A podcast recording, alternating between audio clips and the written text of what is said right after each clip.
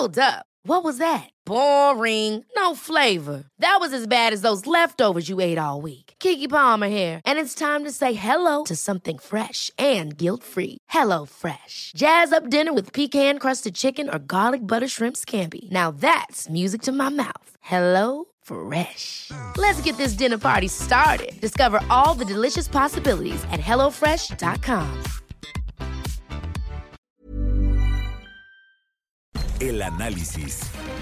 Pues me da mucho gusto saludar en la cabina de República H a Miguel Ángel Mancera, senador del PRD, ex jefe de gobierno de la Ciudad de México. ¿Cómo estás, Miguel Ángel? Me da mucho gusto saludarte, que estar aquí contigo, con tu audiencia. Muchas gracias. Oye, cuéntame un poco, el tema de seguridad es un tema que tú lo manejas perfectamente porque incluso eh, tuviste un, un, cargo importante dentro de, de, la Ciudad de México antes de que tú fueras jefe de gobierno de la capital del país y ahora nuevamente vuelve a tocar el tema el presidente Andrés Manuel López Obrador en su conferencia matutina el tema de eh, pues de Culiacán. ¿Tú qué opinión tienes sobre este sobre este operativo? Muchos dicen que fue fallido, otros dicen que era lo que se tenía que hacer. Es que tiene dos tiempos este operativo desde mi punto de vista.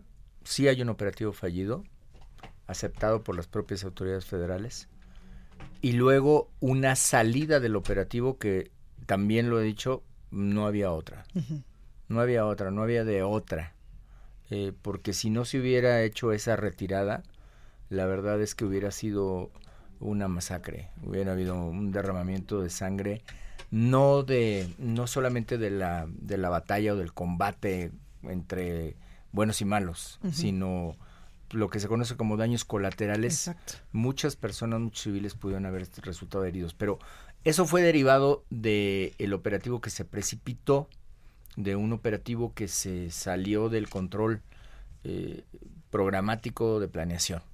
No estuvo bien planeado en tiempo y forma. Yo creo que no, yo creo que no, porque se subestimó la fuerza de reacción, que esto es un cártel, o sea, lo que vieron es la reacción de alguien que puede movilizar en minutos a más de 300 elementos armados y además con armas mucho más potentes que las que tenían las corporaciones. Que eso ya había pasado, ¿verdad? Eh, senador, en sí. Jalisco en el 2012. Sí.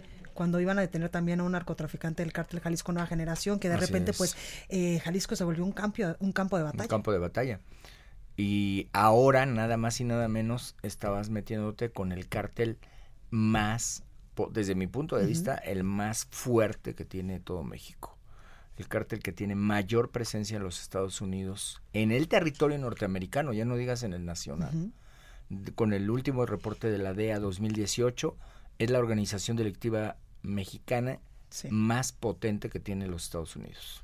Oiga, senador, ¿la estrategia en materia de seguridad está funcionando o no está funcionando? Hace unos momentos entrevistaba a Javier Sicilia, que pues le había mandado una carta al presidente Andrés Manuel López Obrador para que, eh, pues, decirle que esta estrategia de abrazos no balazos tampoco está funcionando como las estrategias pasadas y también para informarle que va a hacer una marcha eh, hasta Palacio Nacional y el presidente le contesta, pues, perdóneme, pero yo no tengo como mucho tiempo de recibirlo, pero lo va a recibir alguien de mi gobierno.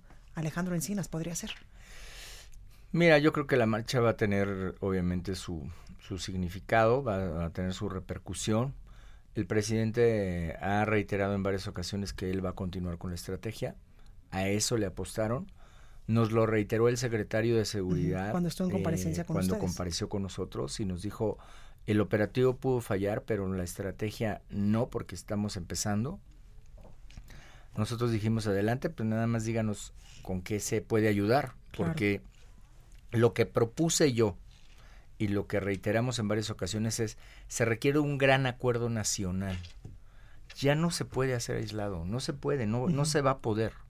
Necesitas a las policías municipales, a los locales, a los gobernadores, a los presidentes no municipales, solo a, la Guardia a las alcaldesas, al Congreso, a los congresos locales. Uh -huh. Necesitas a, a todo mundo ponerlo en, una, en un solo eje de acción, porque de otra manera, lo que se provocó con la salida de prisión de más de 70 mil personas va a ser muy difícil revertirlo. Con este tema del nuevo sistema de justicia penal sí, acusatoria. la puerta giratoria que se abrió en una ley de ejecución, la, la discrecionalidad de los juzgadores uh -huh. para permitir salidas anticipadas de, a diestra y siniestra. Estás hablando de 70 mil personas, claro. ¿verdad? En la Ciudad de México. Te costó mucho trabajo atraparlas también. Claro, Aquí lo están viviendo Por ya. supuesto. Eh, acabo de ver que eh, soltaron a uno de los que participaron en este video que fue viral en Azcapotzalco, que se metieron ahí. O los del operativo ahora. o los del en operativo Tepito. de Tepito. con el Bueno, Lunares. porque nosotros lo venimos reiterando desde hace tiempo. Si no se ponen esos candados, va a seguir sucediendo. La Ciudad de México, cuando eh, tenía los estándares de seguridad mejores, su población penitenciaria era de 41 mil. Hoy tiene 25. Sí, digo, en la última de las cifras que yo conocí, no sé el día de hoy, pero estás hablando de 15 mil personas de diferencia. ¿no? No, bueno, pues ahí están los datos. Senador, usted es un eh, pues legislador muy activo allá en el Senado de la República. Trae varias iniciativas, entre ellas muchas de eh, cuestiones de salud, de la marihuana y Sí. estos, estos temas. Cuéntenos un poquito eh, cómo va el asunto de la posible regulación de la marihuana para uso lúdico allá en el Senado de la ¿Se está República. que es un avanzando? tema complicado y polémico. Sin duda, se está, se está avanzando y se está avanzando y no va a la velocidad que quisieran muchas organizaciones o mucha gente, porque no solamente es el uso medicinal ya, estamos hablando del uso lúdico, del uso de investigación, de todo lo que pudiera ser el debate de si comestibles o no comestibles, de las cadenas de producción, si las colocas en línea en vertical, si impides que haya la verticalidad de la producción. Es decir, la gente tiene que saber que estamos trabajando. Claro. Han sido muchísimos los foros en los que Sí. hemos estado participando. Pero yo estoy convencido que México va a llegar a eso.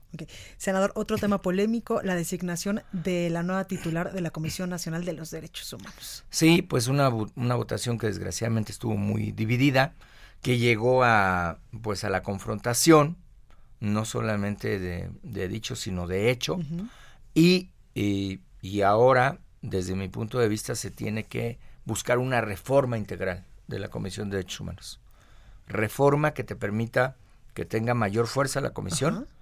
pero que también tenga mayor participación de la ciudadanía en esta conformación de los cuadros y de los equipos. Claro. Creo que hay una oportunidad para hacer una reforma constitucional y te lo recalco porque se requiere que Morena esté de acuerdo, porque es constitucional. Claro. Y se requiere que ellos también vean la necesidad de fortalecer, no de desmantelar, sino de fortalecer a la Comisión Nacional de Derechos Humanos. ¿Qué otros temas, senador? Estamos casi un mes de que se acabe este periodo ordinario de sesiones. Eh, ¿Qué otros nosotros todavía traemos varios. Avanzó muerte digna, pero hay un tema súper sensible que estamos impulsando, que es muerte digna infantil. Mm. No se tiene en el radar.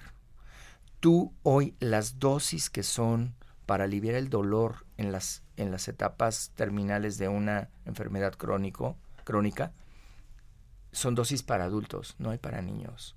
Entonces hay un 80% de niños y niñas que desgraciadamente terminan su enfermedad y llegan al final de su vida con dolor.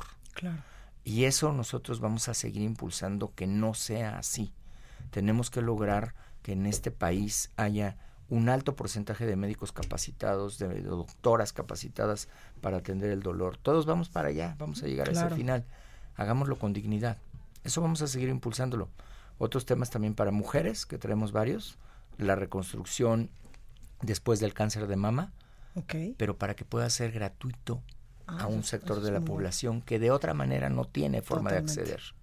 Aquí en la Ciudad de México se hizo y lo estamos trabajando con la Comisión de Salud de la Cámara de Senadores.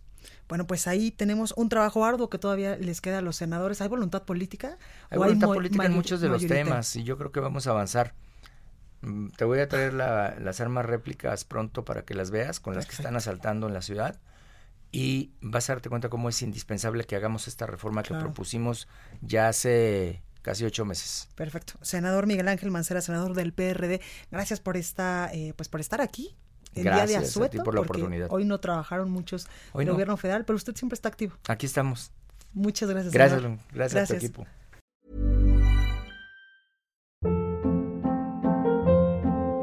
Hold up. What was that? Boring. No flavor. That was as bad as those leftovers you ate all week. Kiki Palmer here, and it's time to say hello to something fresh and guilt-free. Hello Fresh. Jazz up dinner with pecan-crusted chicken or garlic butter shrimp scampi. Now that's music to my mouth. Hello Fresh. Let's get this dinner party started. Discover all the delicious possibilities at hellofresh.com.